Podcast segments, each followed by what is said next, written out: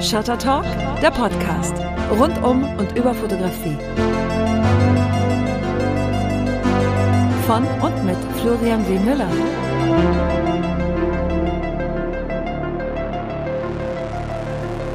Es ist Samstag, es ist der 20. Juli, das ist Shutter Talk. Ich möchte mit diesem Podcast ein bisschen hinter die Kulissen der Fotografie schauen, möchte wissen und hören, was in den Köpfen von Kollegen vorgeht, wie sie auf ihre Projekte gekommen sind, wie diese Projekte realisiert werden und ich möchte ein bisschen aus dem Nähkästchen plaudern. Auch aus dem eigenen Nähkästchen.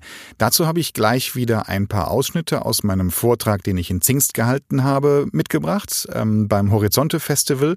Und das macht übrigens ganz großen Spaß, wenn man auf der Bühne steht und über die eigenen Arbeiten spricht und auf einmal ganz neu reflektiert und ähm, konfrontiert wird mit dem ein oder anderen Impuls und Motor und man erfährt auf einmal, warum man das ein oder andere gerade so macht, wie man es gemacht hat. Das macht einen Riesenspaß. Also da wieder ein paar Ausschnitte mitgebracht. Dann gibt es später noch ein Gespräch mit Jimmy Nelson. Mit dem habe ich mich auch in Zingst unterhalten. Unter anderem über sein neues Buch, was er gerade rausgebracht hat, Hommage to Humanity. Aber erstmal geht's los mit meinem Vortrag und in dem Ausschnitt, mit dem wir jetzt anfangen, da spreche ich über die verschiedenen Rangehensweisen an meine Arbeit. Die, wenn man möchte, könnte man sie ganz grob runterbrechen auf zwei verschiedene Prinzipien. Das eine ist das Prinzip der Planung, wo man schon weiß, worauf man hinaus will, wo man fotografieren möchte, was man natürlich fotografieren möchte. Und man plant vorher, man macht eine große Location-Suche, sei es jetzt übers Internet oder ganz in echt auch, indem man rumfährt und rumreist und macht und tut. Und man hat die Bilder quasi schon fertig im Kopf. Und das andere Prinzip ist ein Begriff, den kennt man in Deutschland gar nicht so sehr. Im englischsprachigen Raum ist er wesentlich weiter verbreitet. Das ist der Begriff der Serendipity. Etwas zu finden, wonach man nicht gesucht hat. Viel Spaß beim Zuhören. Tolles Ding. Weil man muss nichts planen. Man muss sich keine Gedanken darüber machen. Das Einzige, was man machen muss, und darauf kommt es nämlich dann an, ist mit offenen Augen und hochgestellten Antennen durch die Gegend zu laufen. Machen Sie das mal möchte ich Sie mal zu einladen. Nicht jetzt, bleiben Sie sitzen. Wie ein Kind die Welt neu zu erfahren, das ist großartig. Das ist, das kann man auch lernen, das kann man sich aneignen. Ähm, da muss man gar nicht in irgendeinen Kurs gehen, sondern einfach nur mal die Augen aufmachen. Gucken, Mensch, oh hier, tolle Bögen und was ist denn da, wie sehen denn die Pflanzen da aus und auch andere Bilder. Ich gehe in Galerien und gucke mir andere Bilder an und gucke mir die wieder an und da bleibt viel hängen und ich nenne es so ein bisschen, es ist das Flusensieb des Bewusstseins.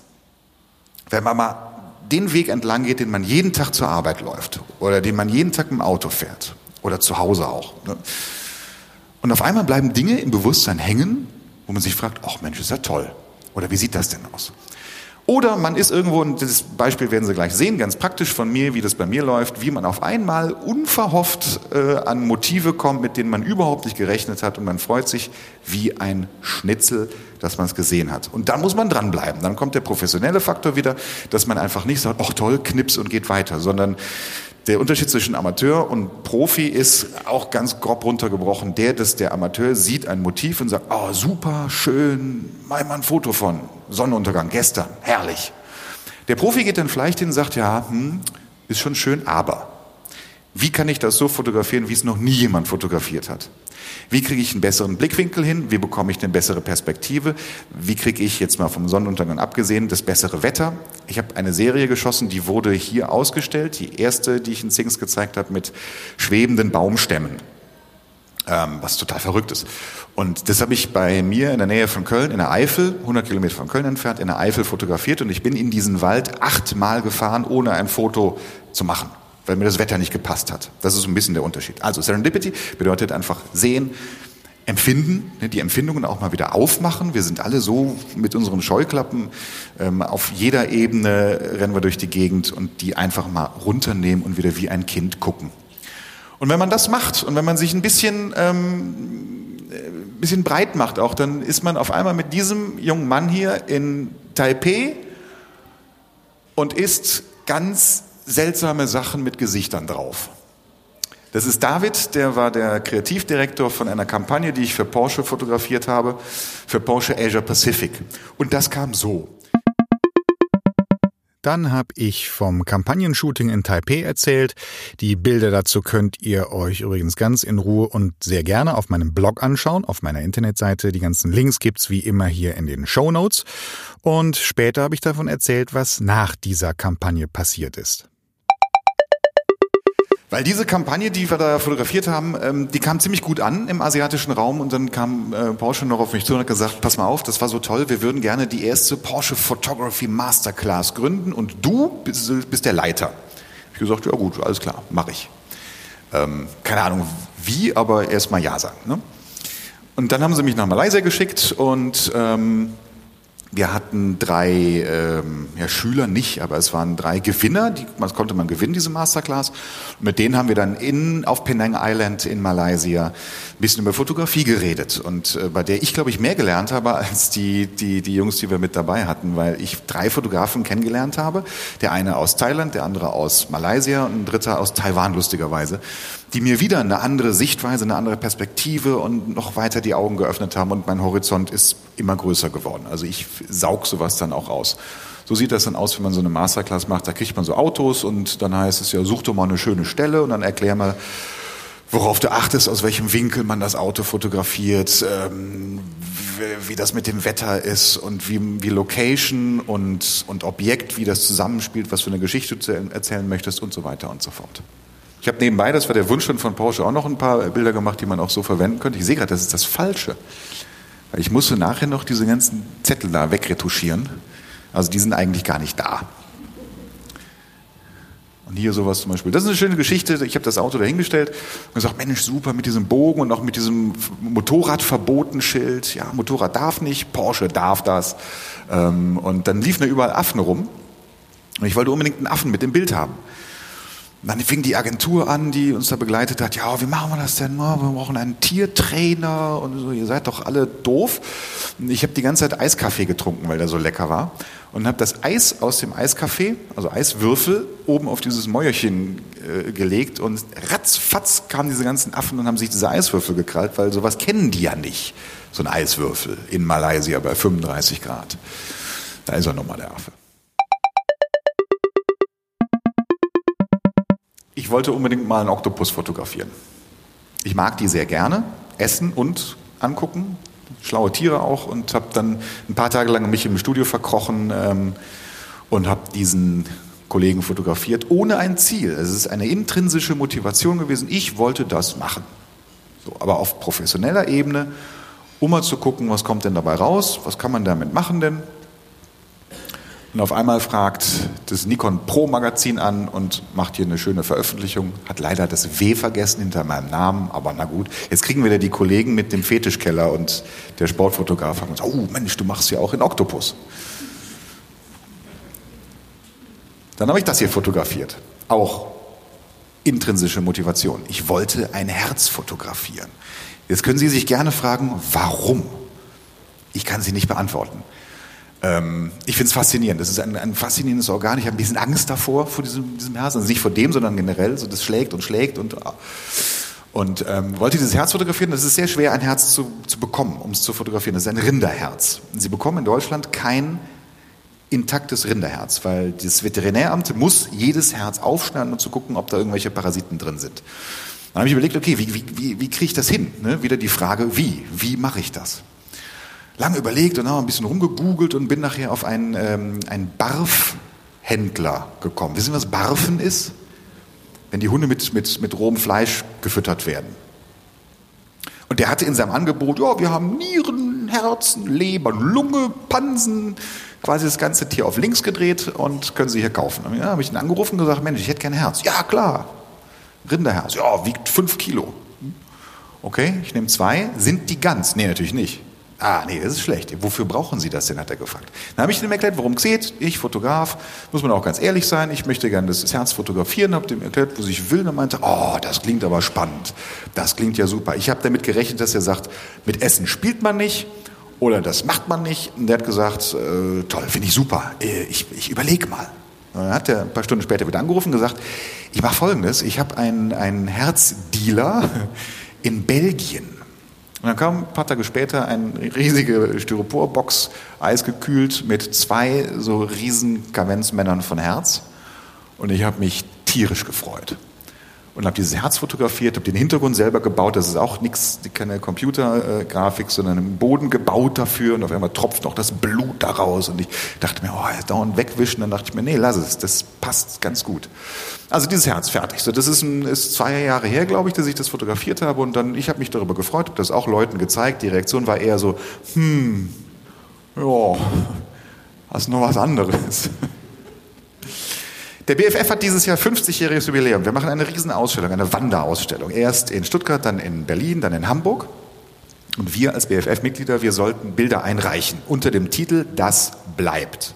Also quasi unsere ikonischen Bilder, die Bilder, die am meisten mit uns zu tun haben. Und ich habe überlegt, habe den, den Kurator angerufen und gesagt, du kennst doch meine goldenen Berge, ne, die goldenen Berge, ähm, die auch auf dem Plakat sind übrigens ich würde das gerne nehmen, weil es kommt irgendwie immer darauf zu. Ich habe letztes eine große Soloausstellung gehabt in äh, Mannheim und es sind immer die Berge. Ah, Florian und die Berge da. Und ah, gut, ja, mach mal, gutes Bild, toll, äh, freuen wir uns. Dann habe ich Edda angerufen.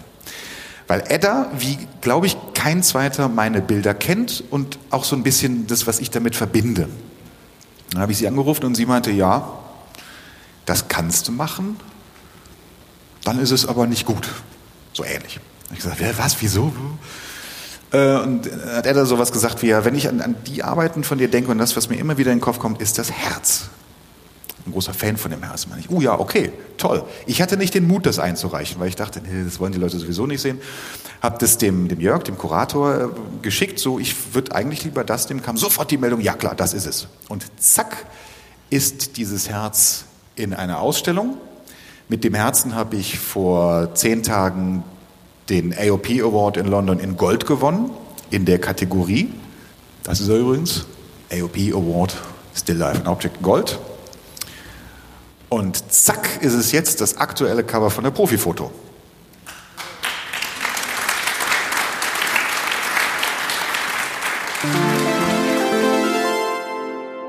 Aber jetzt zu Jimmy Nelson. Wer ihn nicht kennt, Jimmy ist ein Fotograf mit britischen Wurzeln, der seit einigen Jahren mit seinen Bildern von indigenen Völkern für, ja, für Furore sorgt. Er besucht Stämme und Völker an den entlegensten Orten und Winkeln dieser Welt. Dann lebt er teilweise wochenlang bei denen, bis er ihr Vertrauen gewonnen hat und eine Vertrauensbasis entstanden ist, nach der er dann überhaupt erstmal arbeiten kann und diese Völker porträtieren und die Menschen. Das dauert teilweise wirklich sehr, sehr lange und das erzählt er auch sehr gerne und ähm, intensiv kann man in seinem neuen Buch auch nachlesen und sehen teilweise auch, dass ein interaktives Buch da erzählt er dann gleich selber noch ein bisschen drüber. Also er porträtiert die Angehörigen traditioneller Völker und Gemeinschaften wie Helden, wie sehr stolze, wie unverwundbare und das oft gegen ihre alltägliche Realität, gegen das Bild, wie man sie eigentlich ja, dokumentarisch zeigen würde. Und mit dieser Art und Weise polarisiert er. Ich kenne kaum einen lebenden Fotografen, der so stark polarisiert wie Jimmy Nelson. Sein Ziel ist es, die Traditionen und die Bräuche möglichst vieler indigener Völker, Völker und Volksgruppen in seinen Fotografien zu inszenieren und in seinen Augen zu dokumentieren. Und er möchte damit gerne zeigen, wie facettenreich die Welt ist, in der wir leben, das sagt er selber, aber gleichzeitig auch darauf aufmerksam machen, wie zerbrechlich diese Vielfalt ist. Das macht er in opulenter Art und Weise. Also das Buch von ihm, das wiegt mehrere Kilo, ist riesig dick, kommt in einem Schuber mit einer 360 Grad Brille dazu, ähm, erzählte gleich alles selber. Also es ist wirklich sehr, sehr riesig und sehr fett, dieses Buch. Die Kritiker von ihm, die werfen ihm eher eine, eine Art von Werbeästhetik vor, sagen, dass er diese Völker ausbeuten würde. Da ist dann teilweise, was man von ihm liest, die Rede von Riefenstahl-eske, inszenierte Ästhetik, falscher Nostalgie, Effekthascherei und vieles, vieles mehr. Die anderen sind dann hingerissen von seiner Arbeit und von seinen Bildern und sie schwärmen von seinen Bildern. Ich konnte das live erleben bei seiner Ausstellungseröffnung in Zingst. Das ist eine Open-Air-Ausstellung. Die Bilder werden da riesig nicht groß gezeigt. Sollte man sich unbedingt mal angucken. Also wer in die Ecke kommt, hoch an die Ostseeküste nach Zingst, die Bilder sind dort noch bis zum 1. März 2020 zu sehen. Also die anderen sind einfach hingerissen, stehen da und schwärmen und machen Bilder und sind von seiner Art auch ganz hingerissen und das kann man auch gar nicht so verdenken, weil äh, Jimmy ist ein Mensch, der einen sehr, sehr schnell einfangen kann. Das meine ich hundertprozentig positiv. Ich habe mit Jimmy über sein aktuelles Buch gesprochen, das so heißt wie die Ausstellung, die jetzt noch, wie gesagt, bis zum 1. März 2020 in Zings zu sehen ist. Die Ausstellung, das Buch heißen Hommage to Humanity und das ist quasi eine Fortsetzung seines ersten Buches, mit dem er den Aufschlag gemacht hat mit dieser Art der Fotografie und mit seinen Bildern. Und das erste Buch heißt Before They Pass Away. Und ja, jetzt kommt das Gespräch mit Jimmy Nelson. Los geht's. Okay, Jimmy, nice to have you here. Good morning, Florian. we have you on, on, on, the microphone for my little podcast. Uh, its name is Shutter Talk, by the way. Shutter Talk. Shutter nice Talk. Um, name. Yeah, yeah. That, but that implicates that we yeah. maybe have to talk a little bit about photography. Yeah, that's okay. That's okay. That's okay. But but not about lenses and no no no big tech talk. So, no, it's uh, fine. It's fine. It's fine. I probably don't have the answers for you anyway. So. Um. So you, you were born in 1967 in Kent in England and you started your career as a photographer at the age of 20 and you traveled to Tibet and you worked as a war photographer, what you told me before, and you documented the Russian invasion of Afghanistan and the Kashmir conflict and more and so on. And from 1997 you worked as an advertising photographer, very successfully produced campaigns for global corporations and these are all facts you can read in the internet, mm -hmm, in other mm -hmm. interviews and in mm-hmm. articles and so on. Mm-hmm. But as we're sitting here, um, maybe you tell us a bit more about the human being, Jimmy Nelson, and uh, what brought you to your journey with a camera. Um, good question. It's a question I'm daily asking myself. So whether we're on Shutter Talk or whether I'm not necessarily looking in the mirror, but using a metaphorical mirror to reflect on who I was and who I could become. I'm dealing with it daily. To go back a few sentences, I actually had my first picture published when I was 18.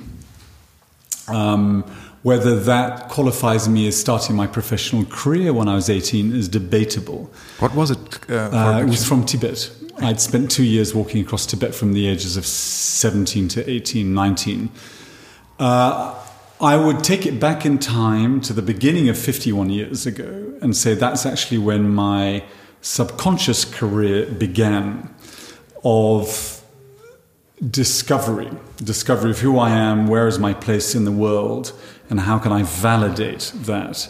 I'll put it into a little bit of a better context. The first seven of my years were very formative, as they perhaps are for all children, but mine were extremely so because I grew up with a geologist father in the developing part of the world. So every year he would move to a different remote developing country from Papua New Guinea to West Africa to Central Africa to South America, jungles, mountains, deserts. He was uh, academically and autistically obsessed with Mother Earth and, and, and holes and the stones in them and what they mean to where we've come from and perhaps where we're going to. And I journeyed with him. He introduced me to the world. He introduced me to the natural world and some of the remotest peoples who live in it. That was the first seven years of my life. Very pure, very open, very wild, very informative, very educational, but from a very natural perspective. I was taken out of that world at the age of seven, as a lot of uh, expat, as they were described, ch- English children were, and put in an institution, a boarding school. Uh, but this was a particular institution, Catholic Jesuit, uh, single sex, isolated, verging on a seminary, uh, could be also perceived to have been a prison. Uh, it looked like a prison. You, you, sh- like you showed a, a picture and yesterday. I, and I, was, I was taken out of that and put there because I couldn't read and I couldn't write. And it was decided that these priests, these Jesuit Catholic priests, would educate me. They took me on a different journey, a sort of a bipolar journey to that very pure, intrinsic connection with the natural world and its peoples into, and this is a bit of a melodramatic way of describing it, it sort of destroyed me as a teenager. I was and still am very sensitive, verging on uh, androgynous, creative. Uh, and as a child, I was a very vulnerable child in that very brutal environment. It was a very secretive environment.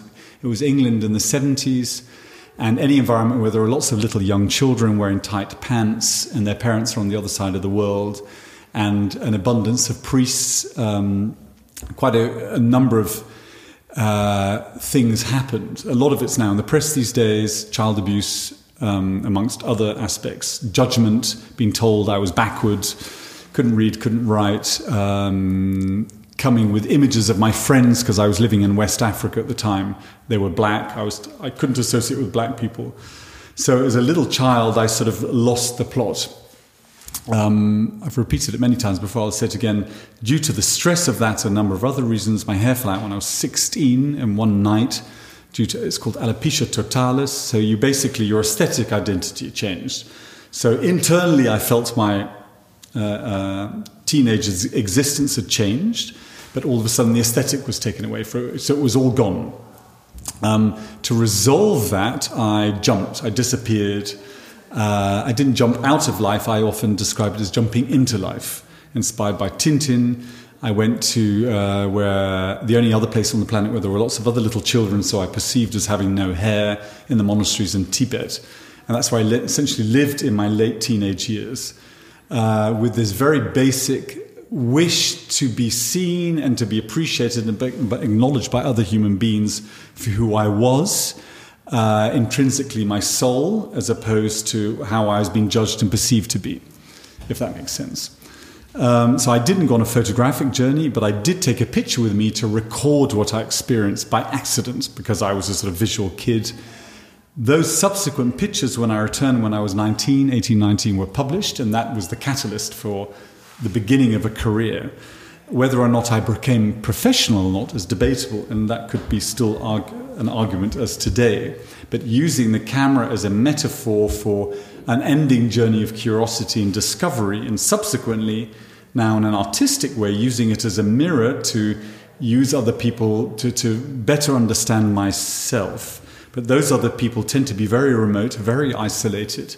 I romantically describe them as being very pure and very connected to a different kind of human wealth than we have here in the developed world. There's a bit of a mouthful, but that's essentially when it, when and how it all began. But essentially, 51 years ago. And you worked as a as a war photographer, as I mentioned before, and and then commercial photographer and so on. Um, I talk to lots of photographers who are working with very free and personal projects, mm -hmm. which are sometimes very um, expensive projects mm -hmm. and they have to earn the money to do these projects yeah, with advertising and commercial yeah, photography. Um, but you don't do that anymore you don't you don't do any commercial shots well it's i'll simplify I, between the ages of 19 and 25 war photography is sort of broad i spent a lot of time in areas of trouble and strife I called myself a war photographer. I wasn't really one. Um, I was there more for myself. I was hiding. I was uh, the shadow of other people's pain. Um, the pictures were published, they were used, but I wasn't particularly proficient in it because I wasn't really, whether it's ever objective, but uh, journalistically documenting it. I was emotionally documenting it. Uh, I d- realized very early on in my early 20s I was probably about to die because I put myself in very, very dangerous situations for which I didn't understand. And I quickly used up my nine lives. Did you do it on, on, purpose? Did you, did you seek yeah, such dangerous then, situations? Then, now in hindsight, yes, but I wasn't thinking about it at mm. the time. Then I met my ex partner, my then wife, and decided to get married very quickly, 25, have a family, immediately settle, build roots and uh, my ex-partner, the mother of my children, and it was also a choice of mine, sort of put a sort of a, a, material whip by him, me saying sort of, I want to live in a particular kind of way. So I evolved very quickly into the, the commercial world, the material world of photography.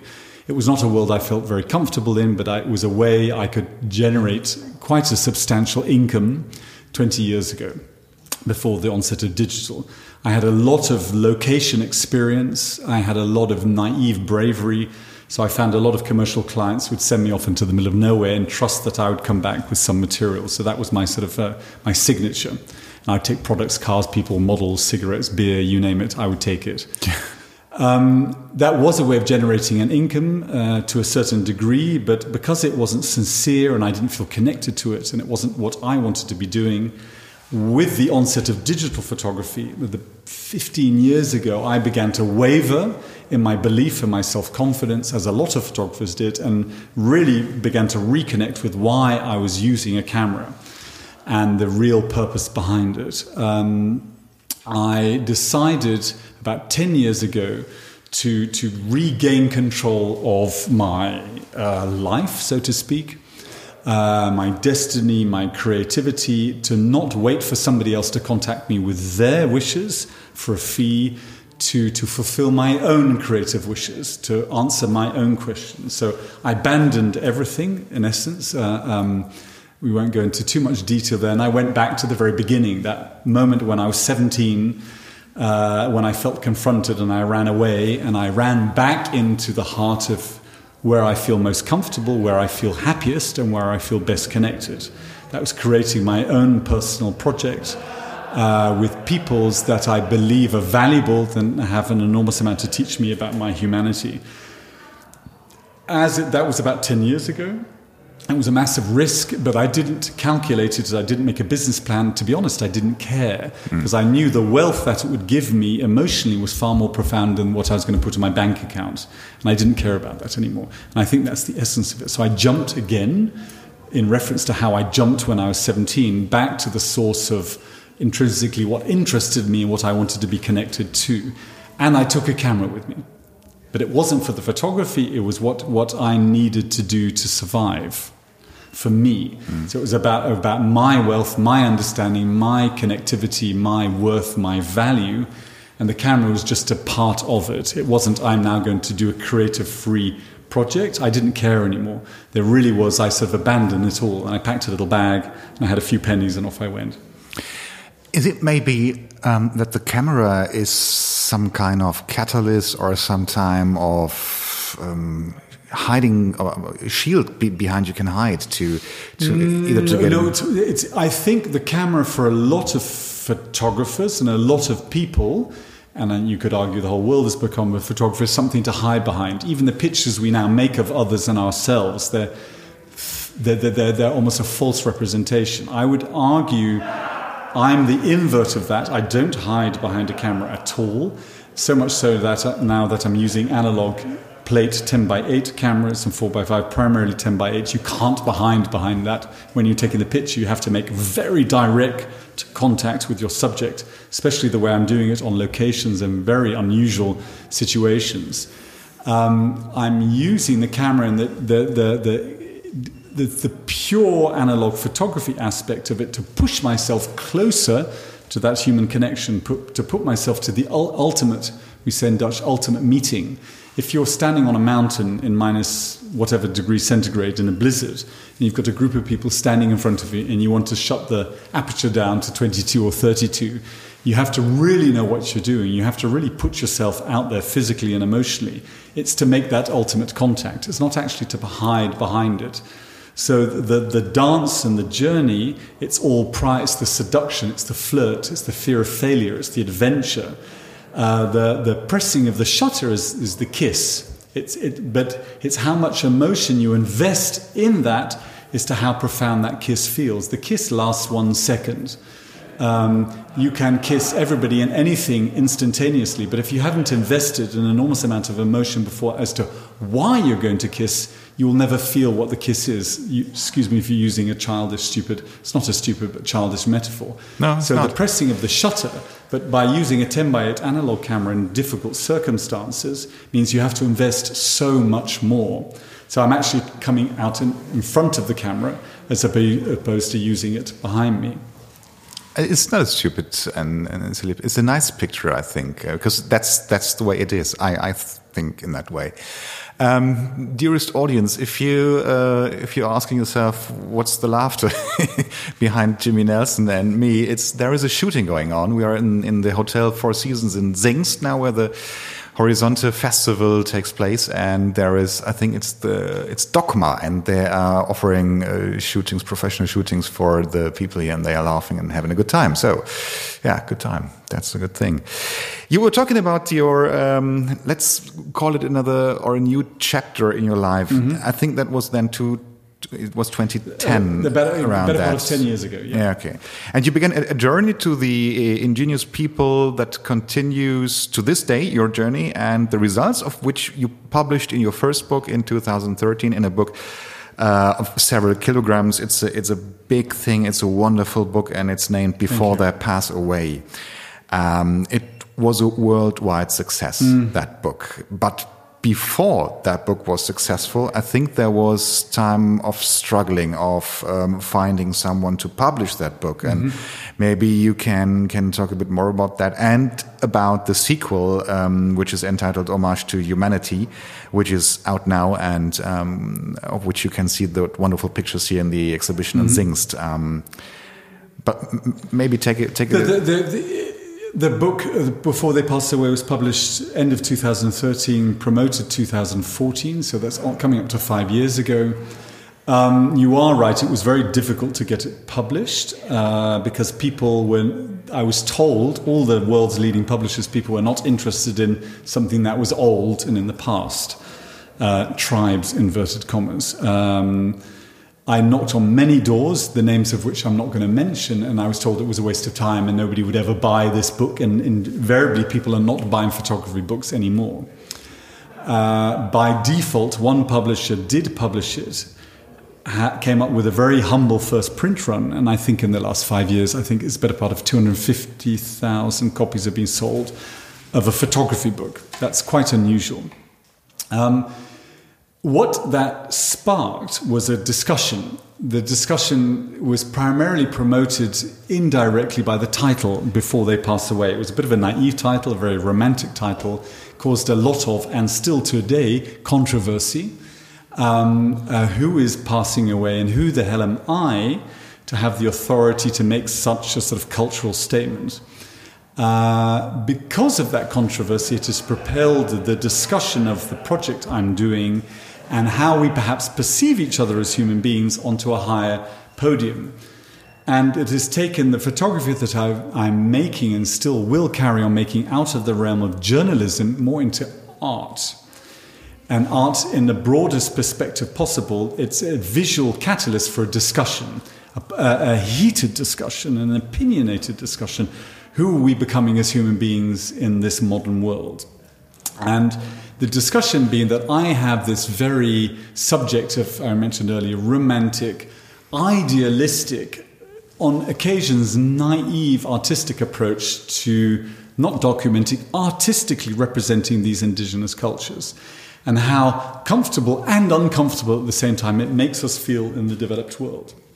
And we were saying yesterday during the presentation how all I am doing is representing a group of peoples that up until not so long ago were often uh, patronized in their visual representation. And I'm elevating them to a podium of respect and dignity that we only give ourselves. In the developed world, we take it for granted that when we present ourselves in magazines or on covers, that this is who we are on a daily basis. It isn't. It's who we aspire to be, it's who we want to be, it's who we try to emulate. All I'm doing is mirroring that on the indigenous communities in the world and saying perhaps they can be also seen in an enlightened and an aspiring and a dignified way. The reality of what I show is 100% real, but it's just not how we're used to seeing them. And that subsequently is the catalyst for a discussion. And I think what it becomes is a mirror, an artistic mirror of discomfort. Wow, if these people look that good, uh, I thought it was we in the developed world who had everything. And we're beginning to feel it's not all about a material wealth, it's about a human wealth. And these indigenous cultures have something extremely important we have to readdress and rebalance to.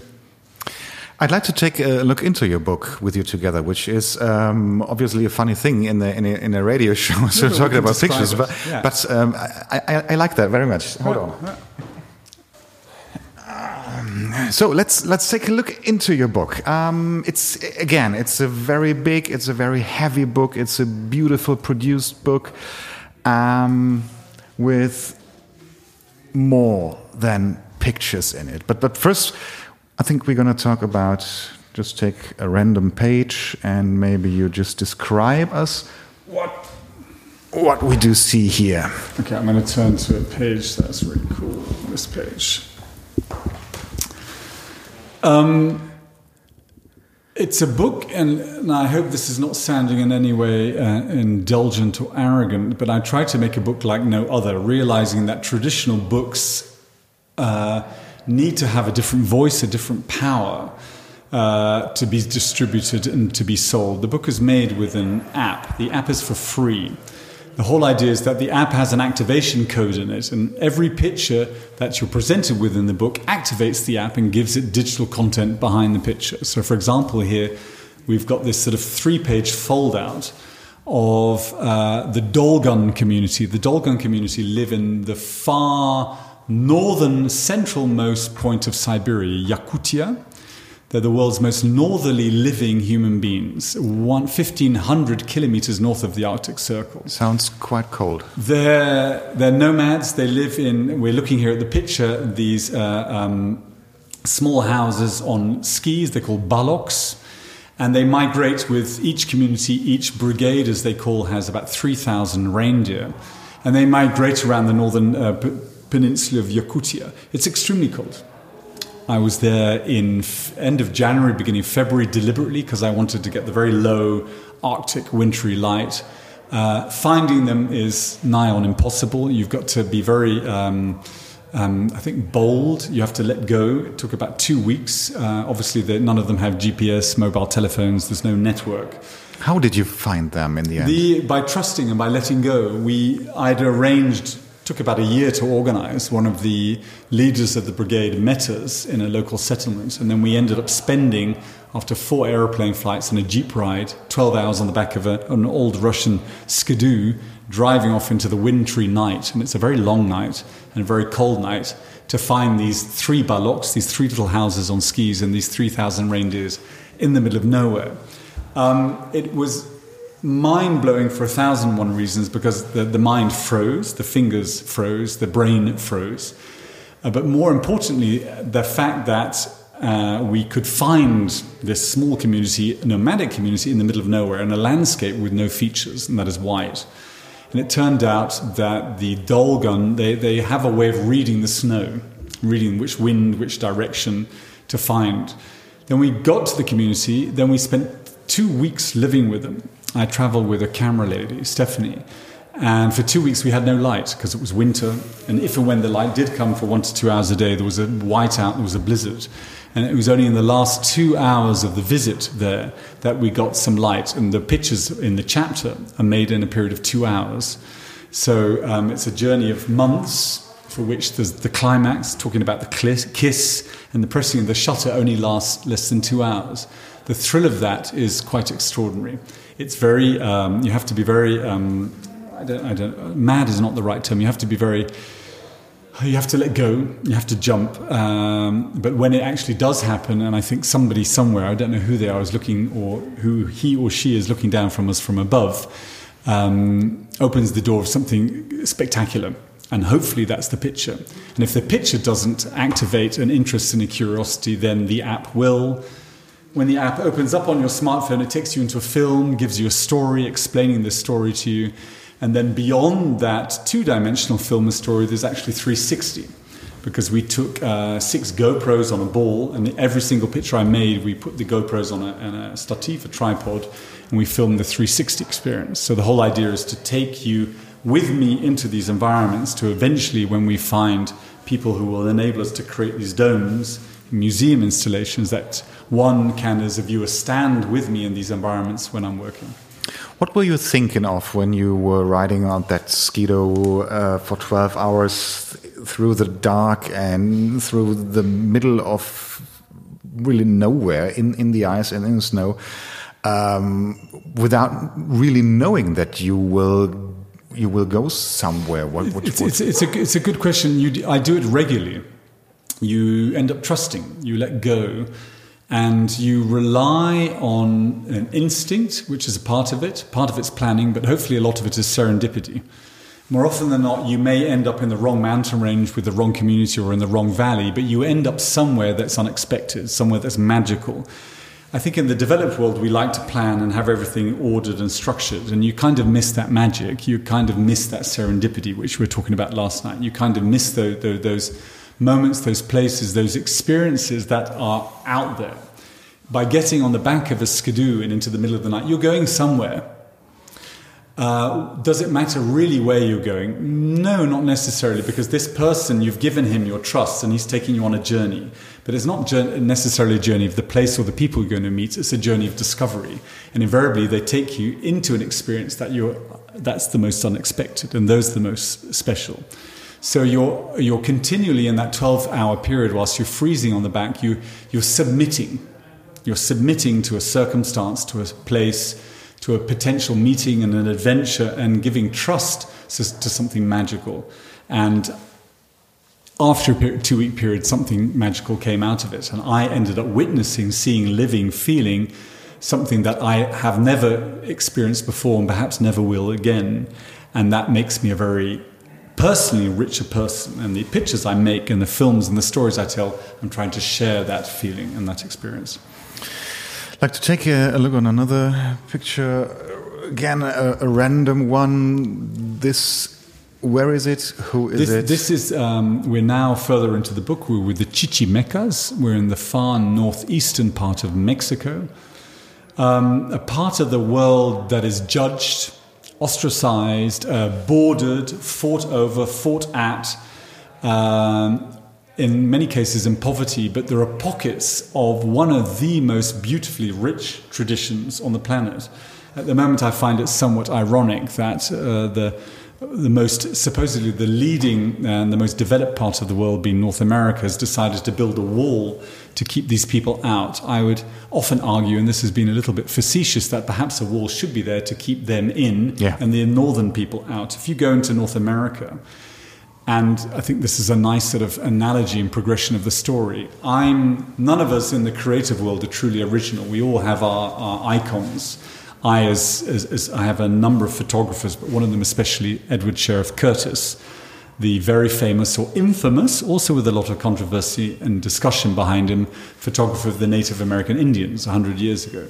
He made 30 books in North America. He spent 30 years of his life. Um, traveling around North America, iconographically, romantically presenting the North American Indian at the very end of their cultural, cultural existence, not human existence, cultural existence. When he died, uh, he was died in poverty and in shame. 90% of his pictures were destroyed. Um, and because they said this is the past, much the same as what I experienced a few years ago. This is primitive, this is backward, this is not relevant and he was told his, the last 30 years of his life were a waste of time. A few of those images re emerged in a basement in a bookshop in New York in the 70s. And all hell broke loose. Wow, look at these people, look at these fantastic images. They are staged, they are managed, they are romantic. But this was, these were the people who used to live here. I find it somewhat a strange metaphor if you look at contemporary North American culture today, and I have to be very careful here I would argue that there's a large percentage of human beings that are very disconnected to what it is to be truly human. And whether that's to do with culture, diet, uh, community, ritual, um, there's a lot of human damage and destruction going on there. And I would say that's very intrinsic to do with the fact that there is no deep foundation as to who they are, what they represent, and what they're trying to, to live for and pass down onto generations to come. When you disconnect from that human heritage, you can become almost, um, yeah, I mean, it speaks for itself. So yeah. here we have a picture of Mexico, just on the other side of the border, a culture and a group of people who do have something very rich, uh, ritualistically, uh, ethnologically, and culturally. They have no material wealth, but they're very powerful and very valuable. These pictures of these tribes and of these people, partly very remote, very far away, endangered, and people with no voice in. In, in our Western culture, maybe mm -hmm. that isn't it a sad job to to visit these people? Sometimes sad job to visit these people and to know that maybe in in a couple of decades um, they will be gone and doesn't it feel a bit like um, fighting against windmills like Don Quixote? Uh, well, you mentioned that yesterday, Don Quixote. No, I see it the other way around. If you, I took a lot of sad photography. Uh, I indulged in, in sadness and pain. It didn't really uh, benefit me in any way, and I don't think it benefited or caused a catalyst in anybody else who's looking at it. Strangely, by creating this on verge, verging on controversial subject of this romanticized, idealistic way of the world, there's a whole new and far bro- wider, broader audience because it's a very positive perspective. I don't see it as sad at all. Um, whether that's naive or not, um, it doesn't. It's not. A, it's not something I'm actually really consciously thinking of. I see it on a. I'm dealing with today. I'm, I'm being in the present. I'm being there now. And what I see there now is extraordinary and amazing.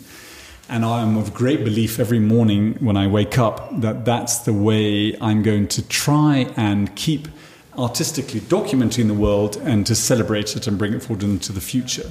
If one indulges with um, the fact that it may not be there and it is sad, I don't think I would bother. So there is an element of sort of a Don Quixote esque uh, uh, um, attitude toward this, but if, if you apply too much negative thought to it, you wouldn't bother doing it in the first place. I think that's like a lot of things in life. Are there any success stories about these people um, in connection with your work? Yesterday you mentioned something, and I'd like to, to hear that story again. With the um, Yeah, with the there, Kazakh. there are quite a few success stories based on where we've started a foundation. Um, everybody I've photographed, I'm returning to. It takes time, it's a bit slow, but I am returning to. I'm representing the book and the pictures, starting a discussion with them. Uh, the foundation, we take some of what we've earned in selling the pictures and the books, which we do to facilitate the business because it's not sponsored back. We reinvest it in the communities. They all want what they describe as cultural centers, like a sort of a local institution to consolidate their culture and their heritage, to teach the younger generations how valuable what they have is. That is happening and it is becoming humbly successful. I went a number of times to the Kazakh in northwestern Mongolia, and these sort of eagle hunters, they're quite, quite infamous, famous pictures of the, the, eagles and the horses and the hunters. And when I first went there 10 years ago, there were about 40 of them. When I returned two years ago, the numbers had swelled to 400. There were, it's not 400 Kazakhs per se, but 400 men and now women partaking in the ritual and the custom and the tradition and they uh, uh, they say that is because of the pictures that I made and the book that was published. Because subsequently they're now online, they get quite a few visitors, people bringing back the book, coming back to celebrate them, photograph them, and now, they've now seen they can actually provide a little sort of industry by carrying on their tradition at the beginning it was for an element of tourism, but now they actually see the true deeper value of it. So it's a combination. So it's not what it was 50 or 100 years ago. It is adapted, um, but at the same time they're holding on to some of it.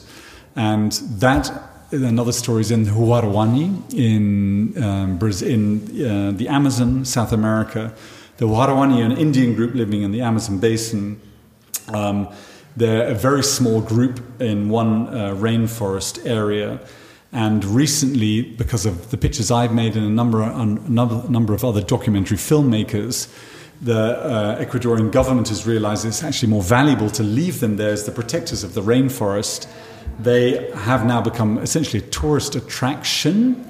Uh, but the other alternative was to remove them and strip the rainforest for gas and oil and all the natural resources.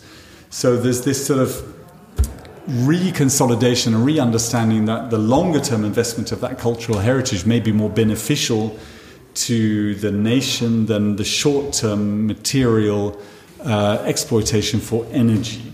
Uh, so it is, it is changing, but you have to sort of uh, fight is the wrong word. You have to promote, you have to scream, you have to photograph, you have yeah. to yell, you have to exhibit, you have to talk, you have to celebrate, and you have to be positive. In the end, um, or at the end of our little talk, uh, a, bit, a bit, a bit tech talk. Uh, no, no, it's okay. It's okay. but it's it's more um, a look into the glass bowl. As you mentioned, your your book, um, Homage to Humanity, is more than just a book, even if it was just a book, it's it's a big, bold, and and wonderful thing. You can spend Thank you. days with it. Um, you said there is this app, and the book comes with a 3D. What, what, what is it, and what do you think? Well, it, it, the book comes with these these cardboard 3D Cardboard glasses. is, now, I must admit, and I'll be very honest, it, there is an element of the gimmick to it. Uh, the app is not a gimmick in the slightest. We all use apps nowadays on a daily basis. The app activates all the pictures. The initial layer of activation is the two dimensional film and soundtrack and the making of pictures and interviews. The added layer of the app is the 360 content. So the 360 content activates 360 virtual reality films on your smartphone. You put them in the cardboard glasses to, to, to Yeah. be there. It's not the best way to experience it. There is a middle step you put on glasses from, yeah, um, you know, like the Oculus Rift but you cannot sell those or put those in a box. The ultimate experience will be, and that's what we will be using in the near future, this 360 content in installations in museums, where then it's projected on walls and then you can experience it. So we're, we're producing all the material now. This is a sort of a, a step, you say in Dutch, is sort of a middle road to gain access to it, but it, it's not the, truly the best access to experience it and see it. Um, you were talking about this yesterday, and I ask you that uh, again. Um, how important are soft skills in, in your work as a photographer and in leading a team and working with people? You told us yesterday about Stephanie, about your Yeah, your yeah. colleague. She's doing the film work, Yeah. and um, tell us just in small sentences the story you, Yeah, you, I, you met ten, her. 10 years ago, when I was I was working on my own, like a lot of photographers, uh, I have a couple of freelancers around me when I need them. But for the better part of the, that self, you're on your own. When I restarted the, the project 10 years ago, and it started to take off after the publication of the first book, to take it further and bring it broader, I realized I couldn't do it on my own. I had very little income, uh, but I managed, by the interest and the storytelling of the subject, to attract, inspire a small group of people. They're, they're now a team of 10, uh, primarily women. Um, they're uh, very multi capable, multitasking. It's Why- very why, why, flat. why, is, is that, that's why Well, primarily well, it's women? interesting because the for a number of reasons. One, having spent ten years in an institution living with men, I've never been the biggest fan of working in male groups. Secondly, all the young men, because I couldn't pay them a lot, who were, who were interested in the project, only wanted to uh, find and ask and when how they could use the longest lens possible, to use a metaphor. So it was it was very narrow minded. All the women that approached me were far more interested in the storytelling and the sustainability, the cultural aspect behind it, and all the layers, and wouldn't come in as a competition per se, but tried to come in and bring this story and their story further. Uh, that's why. So in Amsterdam, I have seven people working in a team. I have two designers. We now self publish. Um, I have somebody running social media, somebody video editing, somebody doing the production. And in the field, I travel with one individual. Uh, I used to travel on my own. Then I tried to travel with a film crew. That's a disaster because you don't gain access to anybody. Now I travel with a wonderful lady who I met five years ago who used to be an ex lawyer and is now a camera woman, researcher, writer, multitasker, um, sort of a, a human octopus. and she documents the whole process of the journeys that we are now mutually on. Uh, it's very important that she's a female, I'm a male, because when you come into communities, she disappears down the female corridor, I into the male, and then as connection is made, we cross, we swap over. More often than not, I'm asked to leave her behind for the trading of a couple of camels, a cow, or maybe even a snake. I often joke, I say, well, I can't leave her behind because I kind of need her, but both of us will come back. Uh, she's become such an intrinsic part of the process. She is now becoming co creator as the project carries on. And uh, it's a very beautiful process to uh, find other people to enable you on your journey. So, this sort of very personal, somewhat sort of intrinsic autistic journey is now becoming something much broader and finding other people to enable me to carry the story on to a, another level. You mentioned it. You um, have you have now this foundation, Yeah. and um, how does the money you you uh, I want to say earn, but it's not earning money with the foundation. Uh, the money you, No, you're the, the- gathering. The, found- uh, foundation, we don't gather any money. Nobody gives the foundation any money. We tried, but because um, it's not a, it's not a charity based on poverty, destruction, survival. It's, it's about a long term reinvestment in culture for generations to come. There's no urgency.